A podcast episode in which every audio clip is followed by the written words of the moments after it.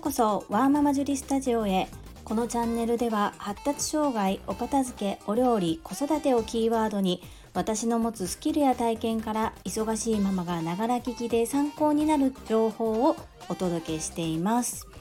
さて皆様いかがお過ごしでしょうか？本日はなんとスタンド FM さんで放送させていただいて60回目となります。毎日なんとか続けてこれたのもリスナーの皆様のおかげです。本当に感謝いたします。皆様ありがとうございます。10回に一度は雑談会ということでここ最近は私の過去の旅行記などをお話ししていたのですが残念ながらあまり人気がありませんので今日は思考を変えてなぜ私が起業をしようと思ったのかについてお話ししていきたいと思います。最後までお付き合いよろしくお願いいたします。何を隠そう私が最初に起業しよう自宅を拠点にできる仕事をしたいというふうに思ったきっかけは次男でした。次男が発達障害グレーゾーンであるということが分かった時点で、うん、全て自分で背負ってたんですねその頃。もちろん夫と私がいなければ次男は誕生しなかったわけなんですがやはり自分の体から生まれてきている母性なのか次男を守らなければ何とかしなければ。で今は本当に公的ないろいろなサポートに助けられているんですけれどもその頃の私は、えー、ちょうど3歳の頃に分かったので3年後ですね。小学校に上がる時までに自宅を拠点に仕事をしなければという思いに駆られていました。ところがお恥ずかしい話、まあ、子供に習い事をさせたりいろいろ教育をしたりして育てる上で夫の収入だけではやっていけない状況でしたので私も働かざるを得ない。そして何か他の仕事をすると言ってもその頃でちょうどサラリーマンになって20年ぐらい20年少し経った頃ですね。正直胃の中の蛙状態で何が私にできるの？っていうところから入りました。ただ低所得とはいえサラリーマンの仕事をバッサリ切って新しい事業に手を出すという勇気もなく何を始めたらいいのかも分からず何ができるのかそれも分からず模索する日々でした。そんな中サラリーマンでお仕事をしている会社で人事異動になったんですね。今の職場の一つ前の職場は私はすっごい好きな職場でした。今となっては今の職場に配属されたことが起業した後ものすごく役に立っているので感謝なんですが当時の私はなかなか受け入れることができなかったです。そしてその受け入れられない気持ちの葛藤次男のことで何かどうしたらいいかわからないモヤモヤさらに自分ができることに対して限られており本当にどうしたらいいのかわからない状況でした。家事育児仕事に追われながらの自分が起業して何ができるのかっていう考える時間。まあ本当にいろんな時間に追われていた気がします。そんな中でもいろいろな学びや経験そして自分のスキルアップは少しずつしておりましたそして思ったのが自分のように悩んでる同じような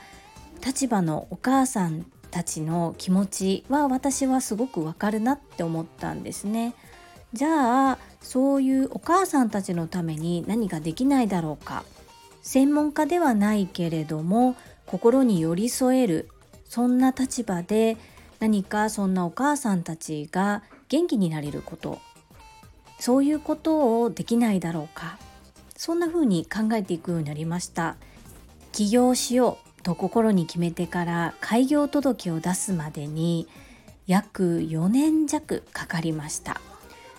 本当は小学校1年生に次男が上がる時には自宅を拠点にした仕事に就いていたいというゴールを設定して動き始めたのですが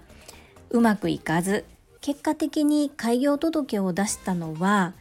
2021年今年の3月31日。ギリギリ次男が小学校1年生の間最終日ですね。それまでの約4年弱は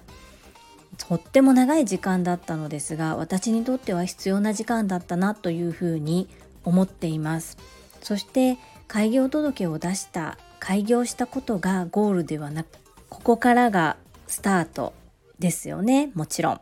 今の私の考えではもう正直この時代サラリーマンの方も終身雇用も崩壊していますのでいつまで雇っていただけるかわからない。そして割とまあ業務歴も長くなり仕事の内容もだんだんもう見えてきていますので平日月から金曜日約8時間でこなせる仕事の分量が目に見えています。すでに起業されている大先輩方々のお話の内容そしてアドバイスも参考にして今の私のスタンスとしてはサラリーマンもやりつつ自分の隙間時間でやりたいことを形にして事業にしていくっていうことを進めております。主軸はお料理教室とお片付けサポートなのですがこれどちらもちょっと全然異業種に見えるんですが私にとっては切っても切れない関係性です。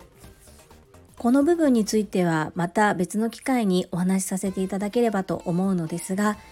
今は家族最優先で動きながらも自分のやりたいことも時間を決めて少しずつノロノロ亀さんですが歩みを止めず全身あるのみでやらない後悔よりやった経験を大切に進んでいきたいと思います。もし何かやってみたいなお仕事されながらでも何かやってみたいなというふうにお考えの方がいらっしゃいましたらいきなり開業届を出さなくても大丈夫ですので是非やってみたいことをトライしてみてほしいと思います。見逃し三振よりも空振り三振です。このお言葉私の大好きなボイシーパーソナリティの株式会社新規開拓代表取締役社長朝倉千恵子さんのお言葉なんですけれどもすごく勇気と元気が出ますよね。たくさんの失敗や経験をされながらも常に前向きに進まれ還暦を目の前にしながらも日々精進日々成長されていて本当に魅力的な女性です。ご存知ない方は是非ボイシーで朝倉千恵子先生を検索してみてください。スタンド FM さんでボイシーのお話をしてしまって大変恐縮なんですが、ぜひ聞いてみてほしいと思います。おすすめです。ボイシーといえば、私一度ボイシーのパーソナリティに応募したのですが、お返事をいただくことなく1ヶ月以上が経ちました。そして今日2回目の応募をしてみました。今ボイシーフェスというボイシーさんにとってとっても大事なフェスティバルをされていますのでおそらく今回も返事はないのかもしれません。ですが何度でも挑戦して自分がやりたいと思うことをやります。向き不向きよりも前向きでいきたいと思います。これも朝倉千恵子先生のお言葉です。いかがだったでしょうか？またこの起業にまつわるお話は合間合間雑談の雑談でさせていただきたいと思いますのでよろしければご視聴くださいませ。本日も最後までお聴きくださりありがとうございました。ママの笑顔サポータージュリでした。